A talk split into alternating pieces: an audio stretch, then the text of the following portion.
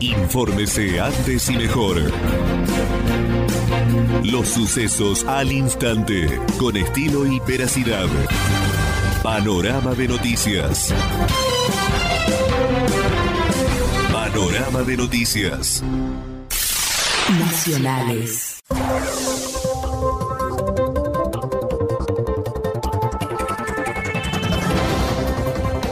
Alberto Fernández dijo, hubo dos personas que me dijeron que me hablando un poco en la negociación, Cristina y Labaña. El presidente afirmó que era necesario resolver el problema de la deuda porque la misma significaba una fuerte limitación para la economía argentina. Señaló que imagina fructífera la negociación con el FMI, encarará tras acordar la deuda con acreedores privados. El presidente sostuvo el martes por la noche que Argentina regresó al mundo dignamente tras el acuerdo por la deuda con los acreedores. Coronavirus en Argentina, récord de 6.792 casos y 168 nuevas muertes en un día. Hay 213.535 infectados y 3.979 fallecidos. El total de casos, 1.123, son importados. 59.408, el 27,8%, son contactos estrechos de casos confirmados. 119.544 son casos de circulación comunitaria y el resto se encuentra en investigación epidemiológica. Deportes, Riquelme pierde a uno de sus hombres más importantes en las juveniles de Boca. Finalmente, a pesar de la atención, está puesta en conformar la vuelta de entrenamientos. En Boca habrá una baja en la estructura del fútbol. Se supo que Daniel Díaz se alejará de la institución y se instalará nuevamente en España, país por el que supo pasar en su época como futbolista. El Cata, que había sonado como integrante del cuerpo técnico comandado por Miguel Ángel Russo y también en la reserva de Sebastián Bataglia, se había unido a Blas Armando Junta para dirigir la cuarta división.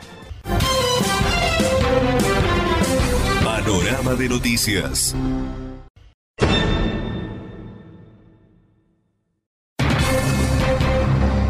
Infórmese antes y mejor. Los sucesos al instante, con estilo y veracidad. Panorama de noticias. Panorama de noticias. Nacionales.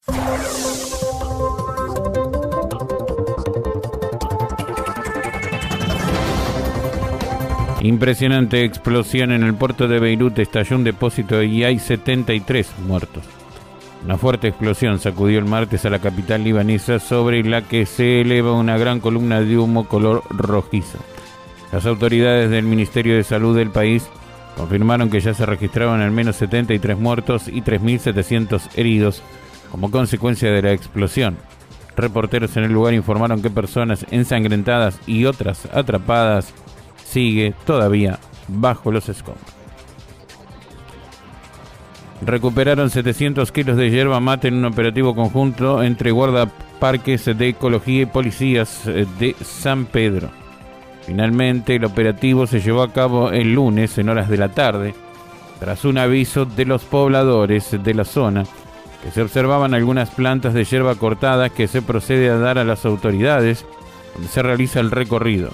En forma conjunta, efectivos de la policía de la provincia realizaron la misma pormenorizada por el lugar para dar con las personas que serían las responsables del hecho, aunque no se logró dar con ninguno de ellos, precisaron en el parte informativo. Deportes confirmaron para el 10 de agosto la vuelta, firmó en lo que tiene que ver nueva decisión, que a partir del día 10 de agosto se retomen los entrenamientos. El gobierno nacional aprobó el protocolo presentado por la AFA y aceptó que los planteles de primera división, tanto en la rama masculina como femenina, comiencen a entrenarse a partir del lunes en las instalaciones de los clubes en grupos reducidos. Panorama de noticias.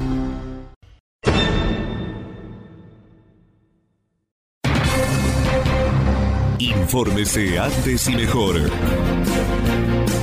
Los sucesos al instante, con estilo y veracidad. Panorama de noticias. Panorama de noticias. Nacionales.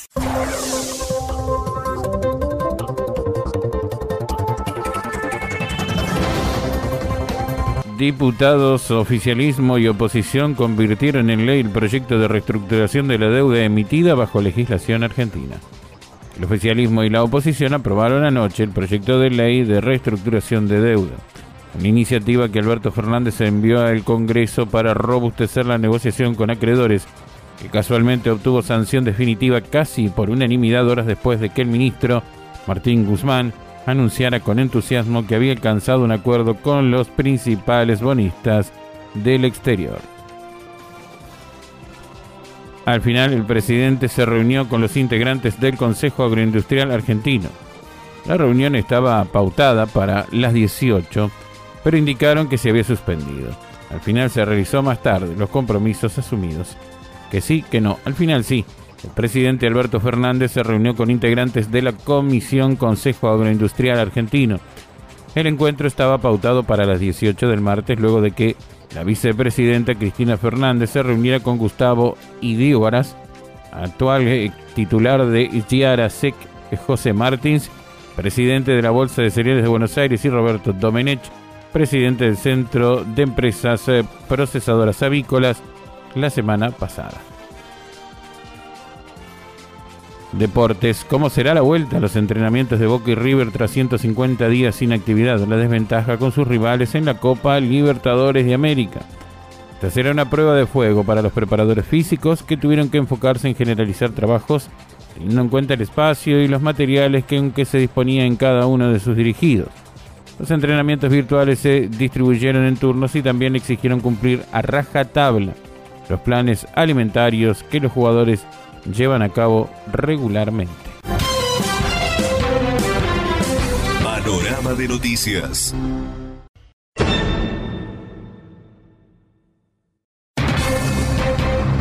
Infórmese antes y mejor.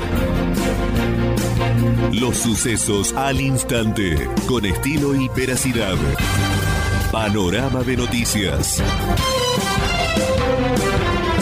Panorama de noticias. Nacionales.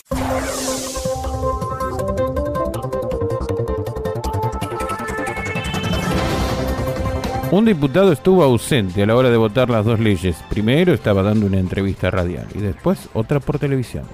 El presidente de la Cámara de Diputados, Sergio Massa, estaba conduciendo la votación artículo por artículo de la ampliación del presupuesto. En el momento de votar, uno de ellos, el legislador cordobés Luis Juez, estaba dando una entrevista radial. Horas más tarde, a la hora de votar la reestructuración de la deuda, el mismo diputado no emitió su voto por estar saliendo al aire en un canal de televisión. Se fue. ¿Dónde está el diputado? Abrirle el micrófono. ¿No? Pero parece que haber tenido organizado una estructura de cuadros sindicales municipales presidente, presidente. campaña- Diputado Luis Juez evidentemente está en una entrevista periodística, pero está ausente a la hora de votar. No votó. La Comisión Europea selló el acuerdo F2CF, el inicio del cambio en comercio argentino a la Unión Europea. Se trata del eh, Farm to Work, también de campo al plato, que tiene como meta reducir al 50% la aplicación de agroquímicos al 2030. Este programa es parte de la European Union Green Deal, presentado el año pasado. El devenir de una serie de medidas ambientales de la Unión Europea que tarde o temprano impactaría sobre las cuestiones comerciales se inició a finales del año pasado y llevó a un desenlace recientemente. Por entonces, a finales de 2019, el Acuerdo Verde Europeo, en inglés European Union Green Deal, estableció cómo procederá Europa para convertirse en el primer continente neutral por el clima hacia 2050. Deportes, un saludo de la Conmebol al fútbol argentino por el regreso a los entrenamientos. A raíz de la noticia, la Conmebol saludó el regreso de las prácticas del fútbol argentino con una muy descriptiva nota que publicó en la noche en la web oficial. En la misma destaca que Argentina, como un país que siempre es protagonista de los torneos sudamericanos, que la pasión del fútbol sea presta a volver en la Argentina. La decisión del gobierno permitirá a los equipos participar en la próxima Copa Libertadores de América. Panorama de noticias.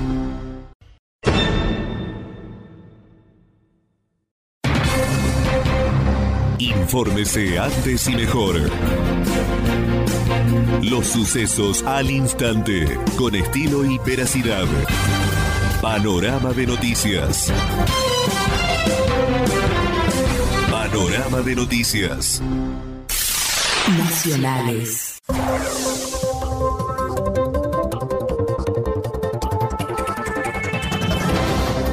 Parque Avellaneda detuvieron a una joven de 15 años que apuñaló a su tía embarazada y a dos primos menores de edad.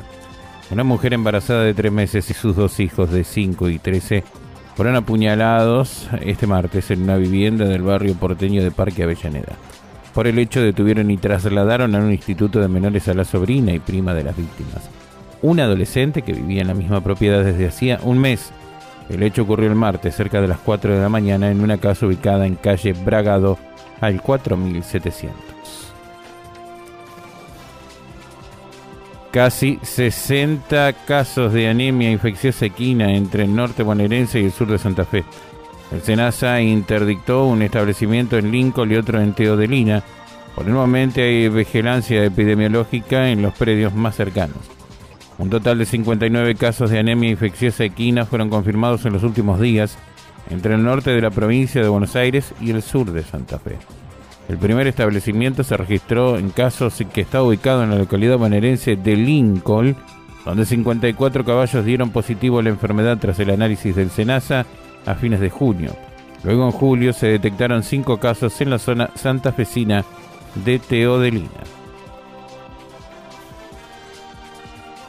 Deportes, no tuve códigos. La mea culpa de Ruggeri luego de una de sus críticas más despiadadas a Piqué. El ex central de la selección pidió pasa al defensor del Barcelona de España.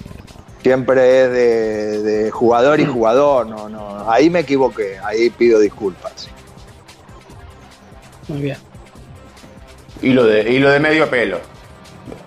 Bueno, pero, eh, pero son malos ustedes porque medio pelo como yo y no pusieron como yo. Son malos. Tal cual, vos te, vos te- pe- pe- claro, claro, claro. Yo me Ahora, puse con él, ¿eh? yo no- me puse con él, no me dejé afuera. Yo de todas maneras sé Pero que los que mal, jugamos selección y salimos campeones del mundo no, no tenemos, no somos Claro, medio pelo. no somos medio buenos, pelo. somos buenos centrales. Somos buenos centrales, pero eh, en eso también, por ahí lo dije medio rápido. El tipo que salió campeón del mundo me parece que, Eh. que, que ti- y sí, chiquito, tengo que volver para atrás, tengo que Vos volver para atrás porque es lógico, Baila pero principalmente, pero principalmente porque nombré familia y yo no, no, no soy de, de eso, eso es código y ahí no tuve código. De noticias.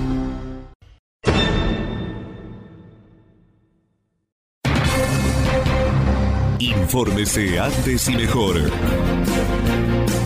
Los sucesos al instante, con estilo y veracidad. Panorama de noticias. Panorama de noticias. Nacionales.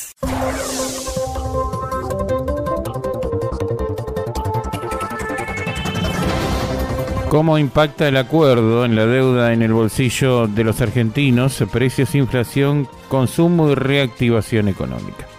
Más allá de las celebraciones y las ganancias que puedan anotar los inversores, la pregunta es qué cambia para el ciudadano de a pie después de más de dos años de recesión e inestabilidad económica agravados hoy por la pandemia. Los economistas consultados coinciden en señalar una variable como la principal, el dólar, y aunque no esperan que desaparezcan las presiones cambiarias, al menos sí que se reduzcan, y de la mano de ello también menores presiones inflacionarias, algo de impulso marginal a la actividad y ya más intangible con un poco de confianza. Fernández sobre la reactivación de la economía tras el acuerdo con los bonistas. Finalmente, lo que tiene que ver con eh, el gobernador y el presidente, Analizaron el contexto económico y social luego del acuerdo alcanzado con los principales acreedores externos. El acuerdo alcanzado con el presidente Alberto Fernández para la reestructuración de la deuda representa un horizonte de estabilidad y esperanza para la Argentina. Una vez más, nuestro presidente prioriza el crecimiento y la inclusión para el desarrollo soberano y equitativo, expresó el gobernador tras el encuentro privado con el mandatario nacional en la Quinta de Olivos. Además, destacó el trabajo del Ministerio de Economía, el ministro Martín Guzmán, para llegar a este acuerdo estratégico. La reestructuración de la deuda le permitirá al país aplicar las políticas necesarias para reactivar la economía afectada fuertemente por la pandemia. Deportes, el mega plan de River para renovar el Monumental será el primero en el país en tener césped inteligente. River comenzará una obra sin precedentes en el fútbol argentino, ya que cambiará la totalidad del suelo del campo de juego por un sistema híbrido. Esta combinación entre un nuevo césped reforzado y un mecanismo de aireación colocará al Monumental entre los mejores del mundo y a la vanguardia de las sugerencias de FIFA y Colmebol. River es la tradicional casa de la selección argentina. Esto permite engañar a las semillas para que no haya que resembrar durante el invierno y verano y todo se mantenga en óptimas condiciones. Panorama de noticias.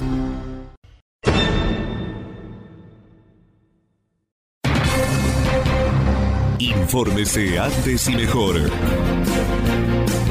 Los sucesos al instante, con estilo y veracidad. Panorama de noticias. Panorama de noticias. Nacionales.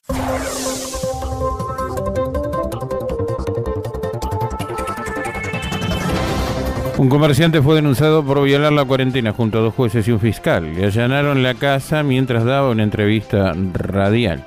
En La Pampa, un brote de COVID-19 de 160 contagios originó un escándalo que involucró a miembros de la justicia local que llevó al gobernador Sergio Silioto a comunicar que la provincia será querellante en la investigación.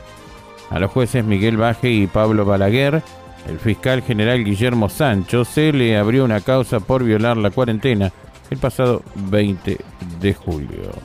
Eh, tenía que ir a ver una soja que me estaban ofreciendo, eh, una soja manchada. Tengo una orden de allanamiento con la casa llena de policía. Eh, en este momento tengo una orden de allanamiento. Bueno, estamos en vivo entonces dialogando con Carlos Ruiz Pérez, de General Hacha, y, cayó, la policía, digamos, Carlos. Carlos.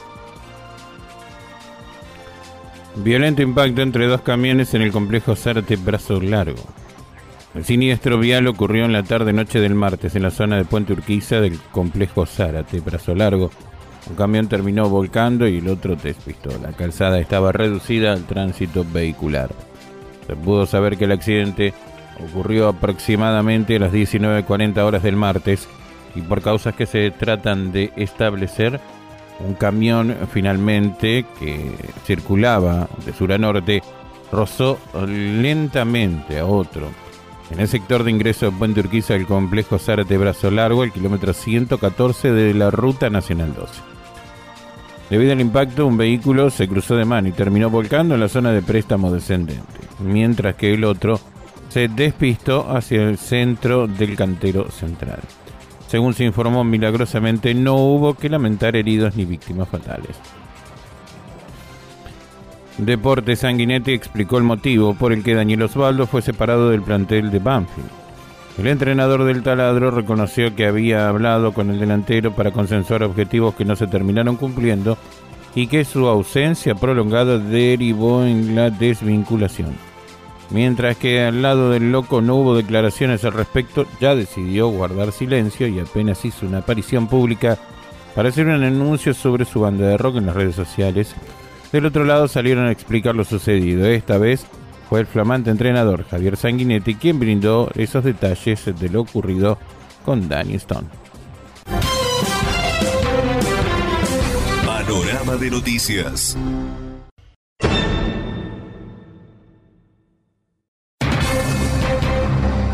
Infórmese antes y mejor. Los sucesos al instante, con estilo y veracidad. Panorama de noticias. Panorama de noticias. Nacionales.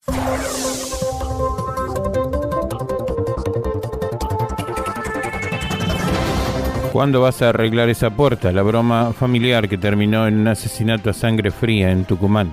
Miguel Ángel Correa, de 35 años, murió de un disparo de escopeta en la cara durante una reunión. El acusado es el marido de una de sus primas. La historia del crimen tan impensado como cruel. Vos sos albañil y no la arreglás, ¿cuándo vas a arreglarla?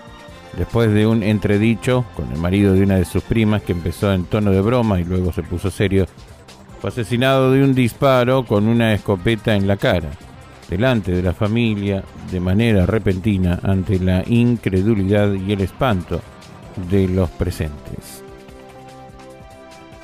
Giano nuevamente es un gobierno peronista el que termina acordando con los bonistas. El presidente de la Cámara de Diputados, Ángel Giano, ponderó el acuerdo logrado por el gobierno nacional y los bonistas tenedores de deuda afirmó que además de ser acuerdo beneficioso, da previsibilidad. no afirmó que la noticia oficializada este día martes es un gran logro del gobierno de Alberto Fernández, junto al ministro Martín Guzmán y de todo el equipo del Ministerio de Economía. Fue allí donde trajo a colación que nuevamente un gobierno peronista termina acordando con los bonistas y que el resultado de la gestión fue reconocido por los dirigentes más responsables de todos los partidos políticos. El actual titular de la Cámara Baja también se refirió al gobierno del expresidente Mauricio Macri, que se endeudó solo para la campaña electoral con miles de millones de dólares, que no fueron para desarrollo industrial, ni para el sistema productivo o para generar trabajo, ya que si así hubiera sido, muy distinto sería hoy el país. Deportes, Paulo Dybala y Papu Gómez fueron elegidos entre los mejores futbolistas de Italia. La máxima categoría del fútbol italiano terminó una vez más con un equipo en la cima de las posiciones, Juventus, que se transformó en amplio dominador de la Serie A en los últimos tiempos, donde alcanzó su título número 9 de forma consecutiva y confirmó todo su poderío en el calcio. Más allá de obtener un nuevo Scudetto, la nota saliente de la temporada fue la que la firma de Paulo Dybala, donde el delantero argentino que se ganó fuerza de grandes apariciones fue considerado una pieza clave para el equipo dirigido por Mauricio Sarri. Otro de los jugadores del año fue también el Papugó.